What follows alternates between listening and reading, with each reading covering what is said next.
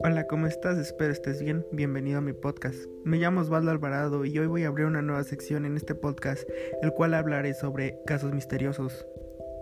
El día de hoy voy a hablar de mi favorito, el cual es el de Elisa Lam, el misterioso caso de la desaparición y muerte de una joven en el Hotel Cecil. Elisa Lam, una estudiante de 21 años de Vancouver, estaba de viaje en solitario por la costa oeste cuando desapareció el 31 de enero de 2013. Durante su estancia en el Stay on Main, un hostal dentro del Hotel Cecil, en el centro de Los Ángeles, pasó casi un mes sin que se supiera nada de la joven turista, que había dejado todas sus pertenencias en la habitación del hotel. Pero después de que el hotel recibiera múltiples quejas sobre la presión del agua, el cuerpo de Lisa fue descubierto el 19 de febrero en uno de los depósitos de agua del establecimiento. Su trágica muerte fue declarada como el ahogamiento accidental, siendo el trastorno bipolar un factor importante. El Cecil ya tenía una obscura reputación como hogar temporal de asesinos en serie y lugar de muchas muertes desde su apertura en 1927. Eso, unido a la naturaleza viral de la última grabación conocida de Lisa Lam con vida, en la que aparece aterrorizada en un ascensor del hotel, inspiró a una legión de detectives de Internet con mentalidad conspirativa a profundizar en el caso. Elisa Lam, hija de emigrantes de Hong Kong, quienes abrieron un restaurante en Burnaby, en las afueras de Vancouver, Canadá, era una estudiante de la Universidad de Columbia Británica, aunque no estaba registrada a principios de 2013. Viajó sola en Amtrak y autobuses interurbanos, Visitó el zoológico de San Diego y publicó fotos tomadas ahí en las redes sociales. El 26 de enero llegó a Los Ángeles. Después de dos días se registró en el Hotel Cecil, cerca del centro de Skid Row. Inicialmente se le asignó una habitación compartida en el quinto piso del hotel. Sin embargo, después de que sus compañeros de cuarto se quejaran de que el abogado del hotel describiera más tarde como cierto comportamiento extraño, la trasladaron a una habitación propia después de dos días. Construido como un hotel de negocios en la década de 1920, el Cecil cayó en tiempos difíciles durante la Gran Depresión de la década de 1930 y nunca se recuperó su mercado original, ya que el centro de la ciudad se deterioró a finales del siglo XX. Varios de los asesinatos más notables de Los Ángeles han sucedido o tienen relación con el hotel. Elizabeth Short, víctima de asesinato conocido como la Dalia Negra, el asesinato no resuelto más conocido de la ciudad. Supuestamente hizo su última parada al Cecil antes de su muerte, y en 1964, Goldie Oswald, la señora de las palomas de Peter Singskar, espero haberlo dicho bien, fue violada y asesinada en su habitación del Cecil, otro crimen que nunca fue resuelto. Y así varios, los asesinos en serie, el acosador nocturno, se hospedaban en el Cecil mientras estaban activos. También fue escenario de suicidios, con uno donde el suicida cayó sobre el peatón delante del hotel y ambos murieron. Tras renovaciones recientes se ha intentado promocionar como un hotel boutique, pero la reputación aún perdura. El Cecil te revelará lo que sí eres un fugitivo, dice Steve Erickson, un periodista que pasó una noche en el hotel después de la muerte de Lisa Lam. Algo a considerar es que Lisa Lam había sido diagnosticada con trastorno bipolar y depresión y estaba medicada y según su familia, que supuestamente mantuvo su historial de enfermedad mental en secreto, no tenía antecedentes de ideaciones o intentos de suicidio, aunque un informe afirmaba que había desaparecido previamente por un breve periodo. A mediados de 2010, Elisa comenzó a escribir un blog en Blogspot llamado Ether Fields. Durante los siguientes dos años publicó fotos de modelos con ropa de moda y relatos de su vida, haciendo hincapié en su lucha contra la enfermedad mental. En una publicación del blog de enero del 2012 lamentó que una recaída al comienzo del periodo escolar la había obligado a abandonar varias clases, sintiéndose totalmente desorientada y perdida, después de una cita del novelista Chuck Palahniuk. Lam usó la cita como un epígrafe para su blog. Le preocupaba que su expediente académico pareciera sospechoso en tantos retiros y que no le permitiera continuar sus estudios asistiendo al posgrado de la escuela. Un poco más de dos años después de que Elisa Lam comenzara a bloguear, anunció que abandonaría su blog por otro que había comenzado en Tumblr.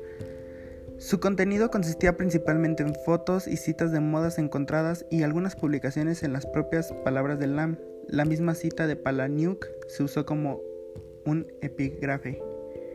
Mientras viajaba todos los días, Elisa Lam contactaba a sus padres en Columbia Británica. El 31 de enero de 2013, el día que tenía previsto salir del Hotel Cecil e irse a Santa Cruz, no tuvieron noticias suyas y llamaron a la policía de Los Ángeles. Su familia voló a Los Ángeles para ayudar a la búsqueda. En el personal del hotel que la vio ese día dijo que estaba sola, afuera del hotel. Kathy O'Brien, gerente de una librería cercana, era la única persona que recordaba haber visto a Lisa Lam ese día. Era extrovertida, muy animada, muy amigable, dijo, mientras recibía regalos para llevar a casa de su familia. Le dijo O'Brien a CNN. Ella estaba hablando sobre qué libro iba a llevar y si lo que llevaba sería demasiado pesado para llevarlo mientras viajaba, agregó O'Brien.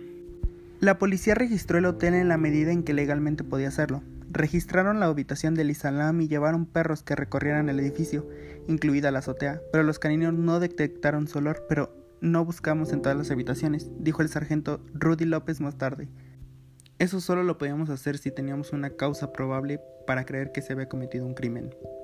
El 6 de febrero, una semana después de que se viera por última vez a Elisa Lam, el LAPD decidió que no se necesitaba más ayuda. Se publicaron volantes con su imagen en el vecindario y en línea. El caso trajo la atención del público a través de los medios. El 14 de febrero, después de que pasara otra semana sin señales de ella, el LAPD lanzó un video del último avistamiento conocido de ella tomando por una cámara de videovigilancia el 1 de febrero en uno de los ascensores del Cecil. El video atrajo el interés mundial sobre el caso debido al extraño comportamiento de Lisa Lam y fue ampliamente analizado y discutido. En el video, la cámara de una de las esquinas traseras de la cabina del ascensor mira hacia arriba, hacia abajo desde el techo, ofreciendo una vista no solo del interior, sino también del pasillo exterior. Es algo granulada y la marca de tiempo de la parte inferior está oscurecida. En algunos puntos la boca de Lam está pixeleada. Al principio, Elisa Lam entra vestida con una sudadera con cremallera roja y capucha sobre una camiseta gris, con shorts negros y sandalias. Entra desde la izquierda y va al panel de control, al parecer para seleccionar varios pisos y luego retrocede a la esquina. Después de unos segundos durante los que la puerta no se cierra, se acerca, se inclina hacia adelante para que su cabeza atraviese la puerta, mira en ambas direcciones y rápidamente vuelve a entrar. Retrocede hacia la pared y luego a la esquina cerca del panel de control. La puerta permaneció abierta. El video lo pondré en mi Instagram para que vayas a verlo. Al final gira hacia la derecha y comienza a frotarse los antebrazos, luego agita las manos a los costados con las palmas de las manos en posición plana y los dedos extendidos, mientras se inclina ligeramente hacia adelante y se balancea suavemente. Todo esto se puede ver a través de la puerta, que permanece abierta. Después de volver a la pared y caminar hacia la pared, la puerta finalmente se cierra. Se volvió a publicar ampliamente, incluida en el sitio chino de intercambios de video Youku, donde obtuvo 3 millones de visitas y 40.000 comentarios en sus primeros 10 días. A muchos de los comentaristas les pareció perturbador verlo. Se plantearon varias teorías para explicar sus acciones. Una que era que el Islam intentaba que el ascensor se moviera para escapar de alguien que la perseguía. Otros sugirieron que podría estar bajo la influencia del éxtasis o de alguna droga de fiestas. Cuando se conoció su trastorno bipolar, también surgió la teoría de que estuviese teniendo un episodio psicótico. Otros espectadores argumentaron que el video había sido manipulado antes de hacerse público. A pesar del escurecimiento de la marca del tiempo, afirmaron que las partes se habían ralentizado y que discretamente se había eliminado casi un minuto de grabación. Esto podía haberse hecho simplemente para proteger la identidad de alguien que de lo contrario estaría en el video, pero que tuvo poco o nada que ver en el caso o para ocultar pruebas si la desaparición y muerte de Lisa Lam hubiera sido el resultado de un acto delictivo. Durante la búsqueda de Lisa Lam, los huéspedes del hotel comenzaron a quejarse por la baja presión del agua. Más tarde algunos afirmaron que el agua era de color negro y tenía un sabor inusual. Muchas personas se bañaron con esa agua, muchas personas se lavaron los dientes con esa agua y varios cuentan de que eso fue lo peor de su vida al saber que era la agua del cuerpo donde estaba Elisa Lam. En la mañana del 19 de febrero, el cuerpo de Elisa Lam fue encontrado en uno de los cuatro tanques de mil galones que provenían agua de las habitaciones de los huéspedes, a la cocina y a la cafetería. El tanque se drenó y se abrió debido a que su escotilla de mantenimiento era demasiado pequeña para acomodar el equipo necesario para extraer el cuerpo de Elisa Lam. El 21 de febrero, la Oficina Forense de Los Ángeles emitió un hallazgo de ahogamiento accidental con el trastorno bipolar con un factor significativo. El informe forense completo, publicado en junio, indicó que el cuerpo de Lisa Lam se había encontrado desnudo. Flotaba en el agua ropa similar a la que le llevaba en el video del ascensor, cubierta con partículas de arena. Junto a ella se encontraron su reloj y la llave de la habitación.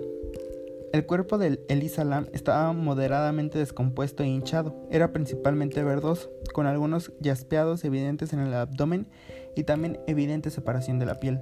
No había evidencia de trauma físico, agresión sexual o suicidio. Las pruebas de toxicología incompletas, pues no se había conservado suficientemente sangre, mostraban rasgos compatibles con la medicación de prescripción que se encontraba con sus pertenencias y más medicamentos sin receta como Sinutab e ibuprofeno. Había una cantidad muy pequeña de alcohol, alrededor de 0.02 gramos, pero no otras drogas recreativas.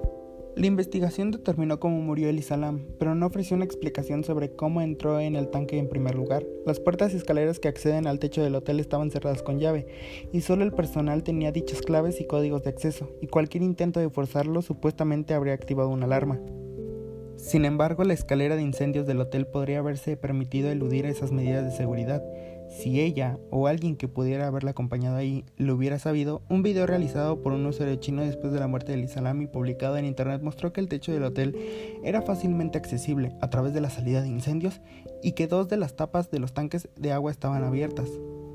El informe de la autopsia y sus conclusiones también se han cuestionado, por ejemplo, no dice cuáles fueron los resultados del kit de violación y el kit de la uña, o incluso si fueron procesados. También registra la acumulación subcutánea de la sangre en el área anal de Elisa Lam, lo que algunos observadores sugirieron que era una señal de abuso sexual. Sin embargo, un patólogo ha anunciado que también podría haber resultado de la hinchación en el curso de la descomposición del cuerpo, y su recto también prolapsaba.